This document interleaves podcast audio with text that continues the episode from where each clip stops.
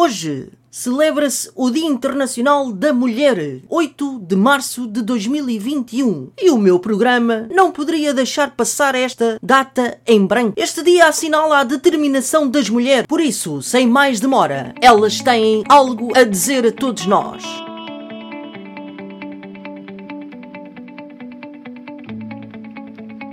Caros ouvintes, sejam muito bem-vindos ao meu programa divulgar e partilhar com as vossas. Olá, Miguel. Antes de mais, muito obrigada pelo convite para este podcast. Uh, em resposta à tua pergunta, o que é que significa para mim o Dia da Mulher, o que é que eu te posso dizer?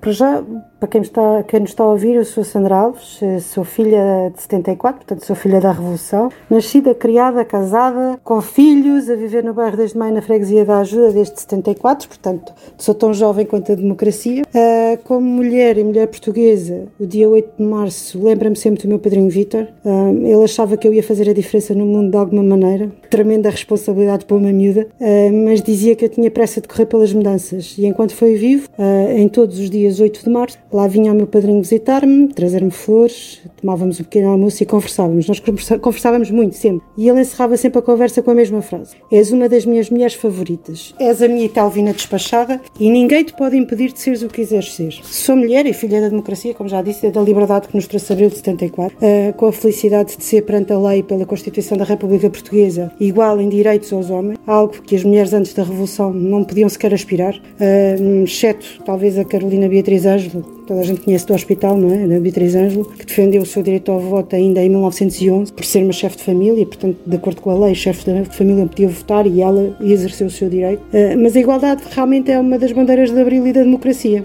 Mas infelizmente, a verdade no ICRU é outra. Os dados estatísticos, os de 2017, se não me, falam, ah, se não me falha a memória, ah, demonstram que as mulheres em funções profissionais idênticas continuam a ganhar em média menos 14 14,8%, se não me falha a memória, que os homens, 14,8%, portanto quase 15% menos. Também no ano passado, eh, em 2020, pleno século XXI, como é que ainda é possível, foram assassinadas 30 mulheres de vítimas de violência doméstica. Portanto, quase uma média de 3 mulheres por mês morreram às mãos daqueles com quem já partilharam o leito, a cama, o amor, a família. Porquê? Porquê é que isto acontece? Isto é uma pergunta que que parece que quase não tem resposta, mas infelizmente eh, parece que ainda vivemos, alguns, alguns homens ainda têm enraizado na cultura macho, não é? Aqueles machos alfa com mentalidade da idade, da, da idade média, que as mulheres são propriedade dos homens. E quando alguma mulher se, se tenta fazer diferente, tenta ser independente, tenta ter outra vida, eles acham que têm o direito uh, de matar. E estamos no século XXI.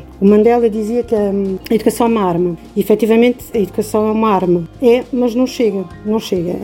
Atualmente, em Portugal, a maioria dos licenciados são mulheres. E a realidade é que destas mulheres, apenas 5%, 5% chegam a cargos de topo nas empresas portuguesas cotadas na Bolsa. Portanto, é, é fácil, é pesquisar para perceber que quantas mulheres é que estão na administração das empresas cotadas em Bolsa e, e facilmente se percebe que são muito poucas. As mulheres com poder de decisão nas organizações ainda é uma, uma miragem, portanto, estamos muito longe de uma participação das mulheres ao nível dos órgãos de decisão. Uh, em Portugal, há estudos que dizem que apontam para cerca de 9,7% de mulheres nos conselhos de administração de empresas privadas. Ah, mas se olharmos também para os governos, desde 1974, ah, encontramos apenas uma mulher como Primeira-Ministra, a engenheira Maria Lourdes Pintacil. E o seu mandato durou muito pouco mais de seis meses. Portanto, felizmente, o atual governo constituiu-se com oito mulheres como ministras num, universo de 19 meninos. É um sinal de que a paridade é um caminho que está a ser percorrido. Mas ainda estamos muito longe. Uh, estamos muito longe e as mulheres ainda são vistas como se querem progredir na carreira, não podem ter família, ou se têm família, têm que acabar por se comportar na,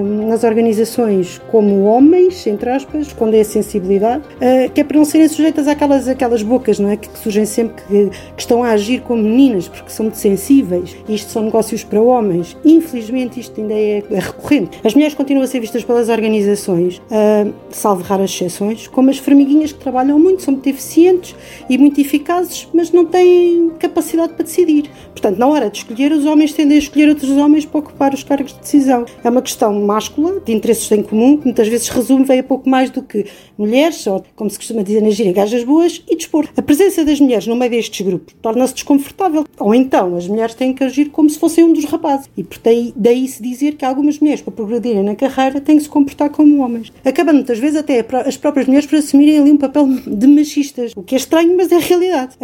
Várias pesquisas internacionais também demonstram que as organizações, quando efetivamente precisam de agentes de mudança, portanto, malta para, para agitar as águas, para dar um abanão na forma de fazer as coisas, aí as escolhas já recaem sobre as mulheres. Porquê? Porque as mulheres não têm puto problema em dizer as coisas como elas são. Portanto, não, não, não estão muito agarradas ali ao politicamente correto. Portanto, têm para dizer, dizem da boca para fora. Uh, as empresas portuguesas, as organizações, os governos, as autarquias, as instituições de todo o país precisam de agentes de mudança que não se restringam ao, ao politicamente correto. E as mulheres têm ainda a capacidade toda a gente sabe de gerar empatia e, e motivar uh, o, todos os elementos, portanto, o staff todo que trabalham. Para que as organizações assumam estas verdadeiras mudanças e se transformem, e é nesta diversidade, nesta igualdade de géneros, que, de géneros que assenta a sustentabilidade de um futuro mais rico para as empresas, para as instituições, para o próprio Estado, para, para, todo, para todo o país, para todo o mundo, na verdade. Portanto, a desigualdade de género é um fenómeno do mundo a paridade, ou seja, o tempo que levará a atingir uma igualdade entre homens e mulheres no mundo, eh, tem aqui um espaço temporal ainda de 99,5 anos. O que quer isto dizer?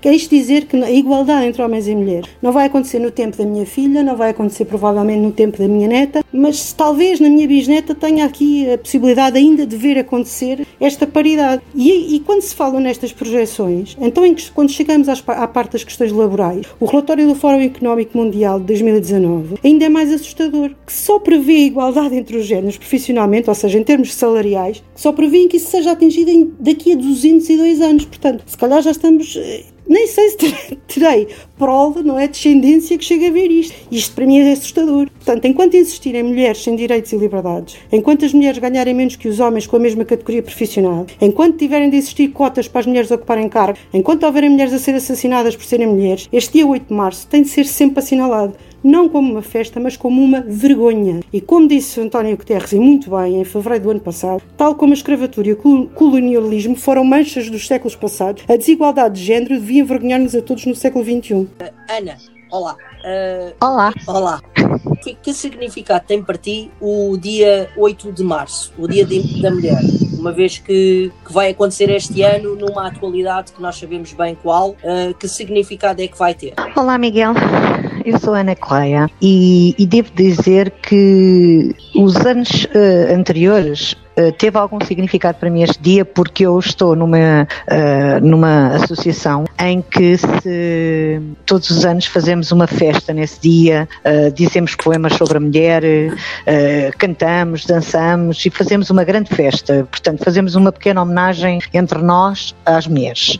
Um, este ano, para ser sincera, nem sequer me lembrei que era o Dia da Mulher porque com este estado do confinamento uma pessoa até perde quase uh, perde quase o, o, o, que dia é que estamos, que horas é que são, que dia de semana é que é, quanto mais uh, o dia da semana, não é? Ou portanto, neste caso o dia da mulher. Mas pronto, devo dizer que normalmente todos os anos festejamos uh, efetivamente o dia da mulher. Este ano esqueci-me completamente derivado desta situação do Covid e, pronto, e do confinamento. É só o que eu tenho a dizer. Agradeço, agradeço este, este momento e obrigado. Nada, sempre às ordens. Olá Magda, bem-vinda. A pergunta que tenho para ti é o que representa para ti o Dia da Mulher, sabendo eu que nunca perdeste a esperança de atingir os teus objetivos? Então, um, sou Magda, como tal fui apresentada. Para mim, o Dia da Mulher é um dia muito importante, é um dia que marca alguma mudança uh, para todas as mulheres. Ainda assim, acho que, que ainda existe muita diferença entre mulheres e homens. Uh, estamos a conseguir cada vez mais chegar ao mesmo patamar que os homens. Acho muito importante cada vez mais as mulheres terem cargos políticos dentro de empresas de multinacionais, cargos muito altos, porque isso só demonstra que não somos efetivamente chamado, como somos chamados o, o sexo fraco, uh, não somos de todo, temos bastantes capacidades para estar à frente de um partido político, à frente de uma presidência até de um país e coisas muito mais uh, importantes. Para mim, pessoalmente, é um dia muito, muito importante porque eu sou a típica mulher que acha que, que devemos de marcar esse dia com, com bastante importância e, e marcá-lo para que percebam e que nos façamos ouvir que estamos aqui. Acho que todas nós temos os nossos objetivos e eu, por mim, falo, eu sou uma, uma mulher com com muitos objetivos, com muita garra e que vou até onde for para conseguir alcançar o que eu quero, para mim e para os meus. E, no fundo, este dia vem demonstrar a muitos que, que não gostam e que fazem questão de demonstrar que, que nós, mulheres, que não devemos de estar em certos patamares e que não prestamos, inclusive, porque ainda, infelizmente, ainda há muita gente que nos vê assim, como as típicas donas de casa que devemos estar em casa e cuidar dos filhos. Hoje em dia isso não acontece. Temos inclusive muita mulher que é mãe, que vive sozinha e sustenta uma casa sozinha e que leva a sua vida sozinha e que não precisa de um homem para conseguir viver. Portanto, hum, acho que mais que nunca, e tendo em conta a altura de que estamos, de século, de, das viragens que têm acontecido a nível político e religioso, nós estamos no caminho certo e no modo certo para conseguir mostrar que estamos cá, fazemos-nos ouvir, podemos mudar muita coisa e fazer mostrar e fazer acontecer ainda muita coisa boa. Portanto, não, não desprimorem as mulheres e nós estamos cá e fazemos-nos ouvir sempre que for necessário. E viva as mulheres! Obrigado pela tua partilha. Uh, o Dia da Mulher para mim significa o reconhecimento da importância e do contributo da mulher na sociedade. Serve também para marcar uh, as conquistas das mulheres e a luta contra o preconceito, seja racial, sexual, cultural, linguístico ou até mesmo económico. No fundo, é um dia que serve para marcar a importância e o papel da mulher na sociedade. Um, independentemente do género, uh, o seu contributo é grande e tem sido cada vez mais marcante ao longo da história. Hoje é verdadeiramente especial porque estamos a partilhar convosco 365 dias de mulheres, por isso não percam já a seguir mais um episódio.